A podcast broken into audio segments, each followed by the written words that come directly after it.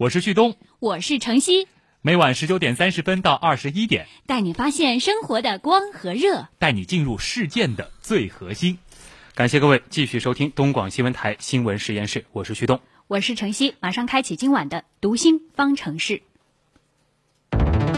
读心方程式。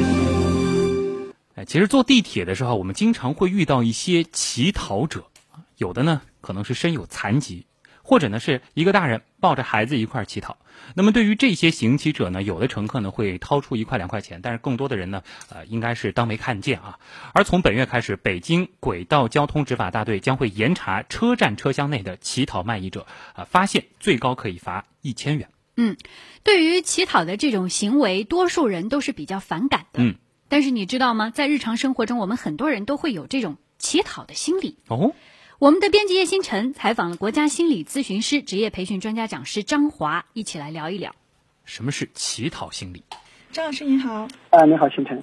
嗯，说到乞讨，可能第一想到的还是路边的那些乞讨者。但是仔细想一想，仔细分析一下这个乞讨心理的话，可能会觉得每个人都会有这样的一种心理存在。确实是我们对乞讨这个东西也是爱恨交加。说恨，是因为我们也经常司空见惯的在马路边、高楼大厦的地方，或者说那个地铁里，看到很多人去讨饭，嗯，去讨钱，有的是可能把自己搞得很惨。有的是带着孩子，有的是还给你卖点唱，有一次两次，多次之后呢，我们也慢慢的开始对这种现象既心生可怜，又产生讨厌。那这里其实还我想讲的一个爱恨交加，就是我还只是想讲的这种怨和恨。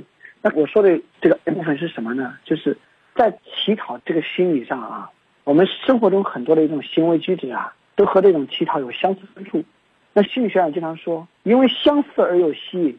因为我们的做法上很多行为举止上跟这有相似之处，所以我们对这一块啊，在我们内心深处其实可能也会有一种情节在啊。你比方说，我们去参加工作，我们面对老板，有时候可能心里又充满着很多的埋怨，但是却敢怒不敢言。为什么？因为要从他手里讨饭碗。呃，很多时候我面对我们的亲密爱人、另一半，或者是我们比较亲密的父母，他们批评我们、骂我们。甚至这个有些人被自己的老公老婆都说的很下不了台，但是呢，还不得不忍气吞声。为什么？可能讨老婆，要从父母那里要讨很多东西，所以这样一种心理本身，它其实和乞讨有很多的相似之处。就是当你对别人可能有所求的时候，你就会出现这样一种乞讨的这个心理。对，就是这样一种我们不得不在别人面前，即使心里不情愿，需要低头哈腰。需要小心翼翼，嘴里边说的也不一定是自己想说的话，甚至是自己可能非常讨厌的话，需要讨好别人的话，但是呢，还不得不这样做。那我想这个和乞讨本身的这种心理感受有很多的相似之处。嗯，那这种，呃，是好还是不好呢？好不好？那你说，就像这个做乞讨，呃，有些人为了讨得好，还要做化妆，还要打扮。而且还要考虑跟什么样的人要啊，一眼能不能看准这个人，能不能要到啊？怎么说话？而且还要很好的素质，要看到别人的眼光，看到别人这样一种不屑，我们还要能有忍耐力。那你说这些心理好不好？能忍气吞声，很好的交际，能够见风使舵，能够去很好的化妆，你说这是好还是不好？啊，甚至还要知道对方的心理，因为知己知彼才能讨得到，百战不殆。嗯，那你说这样一些心理是好还是不好啊？如果是在生活当中，呃，或许很多人会说这个人叫见风使舵，这个人叫变色龙。但是在现在这样的社会当中，我们懂得去交际，懂得去谈话，懂得去在不同的场合去着装，具备良好的心理素质，想这样一些心理，那也是好的。对，啊，因为在以后总是用得到。嗯，那可能会不会表现的过于讨好了，可能也会适得其反。对，所以我们没有去做乞讨者，真正的乞讨者，我们只是在心理上与这个乞讨者的心理有相似之处，只是我们的做法上，可能我们的饭碗，讨饭的那个饭碗，比那个真正的乞讨者更大，别人可能才讨一块、讨五块，我们那个饭碗可能是几千块啊，甚至几万块的工资，所以我们只是把那个饭碗变大号了，但是在这个过程当中，他的一些心理技巧，他的一些心理状态，我想他是有相似之处的。所以刚才你谈到啊，我们很多人，我们每个人在生活当中在内心深处都住着一个乞讨者。嗯，我想确确实实可能也是这样一个解读，是这样一个因素。我觉得当人做的非常有弹性的时候，他懂得在什么样的情景下去做什么样的一些调整和改变，我觉得这都是非常健康的。但是如果我们为了达到某种目的不择手段，甚至把自己搞得很惨，甚至把自己的手划破、脸划伤，甚至自己的孩子啊或者别人家的孩子胳膊腿打断、打折，去让他去乞讨，装作可怜兮兮的，那我想有点过激了。那另一方面呢，就是我们看到很多乞讨者，他只是一种可能好吃懒做，只是为了省心啊省力，不愿意去做，这也符合现在生活中很多人的一种心理。比如说都去这个啃老啊，其实和一个行讨者又有什么区别呢？那我们生活在这个社会当中，我们需要用自己的力量，啊用自己的双手去赢得别人的尊重，然后去换得我们自己的生活。我想这也很重要，就是在获得这样一种价值的同时，啊，或者从别人的手里讨到钱，不管你是讨工资、讨一块的硬币，还是讨老婆，我们讨得这种东西的同时，我们要赢得对方的尊重。我想这才是人类主观能动上需要达到的。但是像我们的很多行讨者，一方面在得到自己的一种利益，但是呢，又得到的是别人的鄙夷和不屑。我想这个方面是我们每个人需要去衡量和考虑的。对，能屈能伸是好的，但是要注意方式方法，而最重要的是要有一份尊严在那里。对，这也就是我们今天所谈的话题的一个主题。我们每个人内心里都住着一个乞讨者。好的，谢谢张老师。很多人不知道，在心理学范畴，其实除了乞讨心理之外，跟乞讨有关的事儿还有，那是在管理心理学当中有一种叫乞讨效应的效应。这又是什么呢？我们来听一下心理观察员、二级心理咨询师于玉兴他是怎么说的。好的，主持人，在管理心理学当中，把善于自我表现、善于主动沟通而得到领导赏识、他人关注、同情等心理效应的现象称为乞讨效应。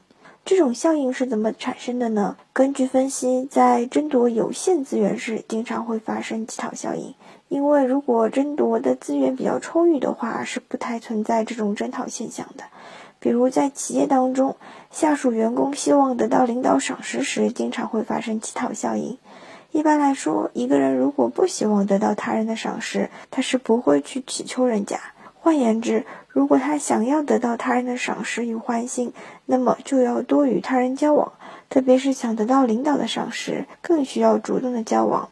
领导要关心的人比较多，时间又太少，因此必须主动积极的创造条件，加强与领导的沟通。另外，乞讨的强度强，乞讨的频率高，这种效应也会相对强一些。乞讨方式的新颖奇特，也会增加乞讨效应产生的可能性。好，感谢雨欣。那今天的新闻实验室已经到了节目的尾声了，最后呢，我们也请我们的互动编辑乐奇来盘点一下今天的互动热点。乐琪，嗯，好的。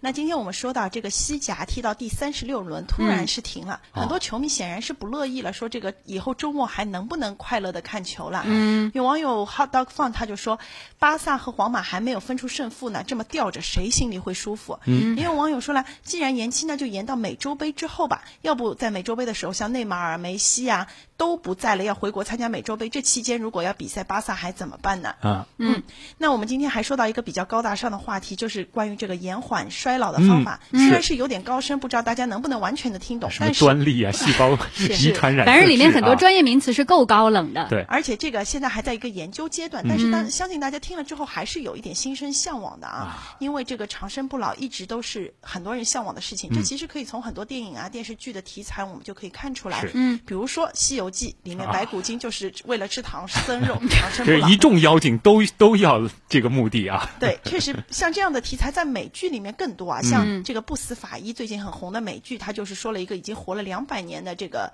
法医啊他的相貌还是这么的帅气和年轻。嗯，那今天之前我们推荐了这个宝莱坞的电影，接下来就给大家说两部吧，关于这个长生不老的电影啊。哦好一部其实是大家很熟悉的，是布拉德皮特主演的《返老还童》。嗯，当时是说到这个主演啊，违背了大自然的规律，嗯在以老人的形象降生之后越越活越年轻，倒着长。对，这部电影也获了很多奥斯卡的。当然，他不不算这个长生不老，只是这个生长的衰老的这个方式哎，这是不是就是我们经常会说的逆生长、啊？逆生长逆生长啊真正的逆！生哎，如果这个不能算是真的长生不老的嗯话，那接下来这部就是即将上演的这个叫《Age of Adeline》，哦就是呃《Gossip Girl》的主演 Blake Lively 在这个产后复出的第一部爱情片。嗯，这部片子真的就是。呃，讲这个主呃女主女主人公她在车祸之后停在了二十七岁啊，啊很多人看了这个影片介绍之后，就是感叹这个长生不老有很多好处，比如说能够不停的谈恋爱，啊 比如说能够穿遍每个年代最漂亮的衣服等等等等。好吧。好，长生不老是为了不停的谈恋爱。好，最后送给大家这首歌伊能静的《谢谢你的爱》。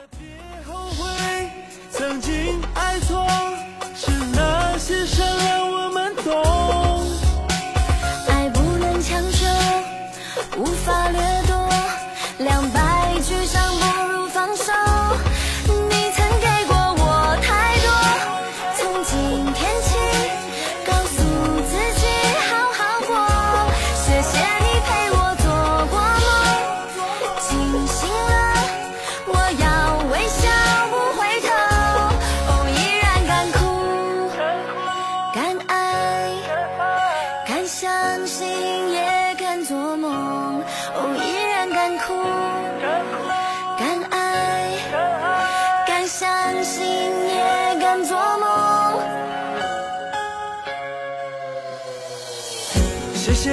教会我爱自己，将彼此放过。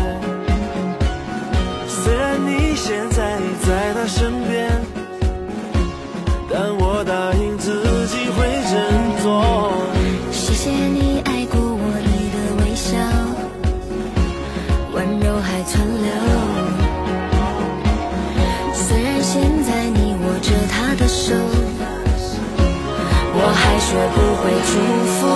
亲爱的，别后悔，曾经爱错，是那些伤让我们懂。爱不能强求，无法掠夺，两败俱伤不如放手。你曾给过我太多，从今天起，告诉自己。好了，各位听众，今天晚上的新闻实验室又到了说再见的时候了。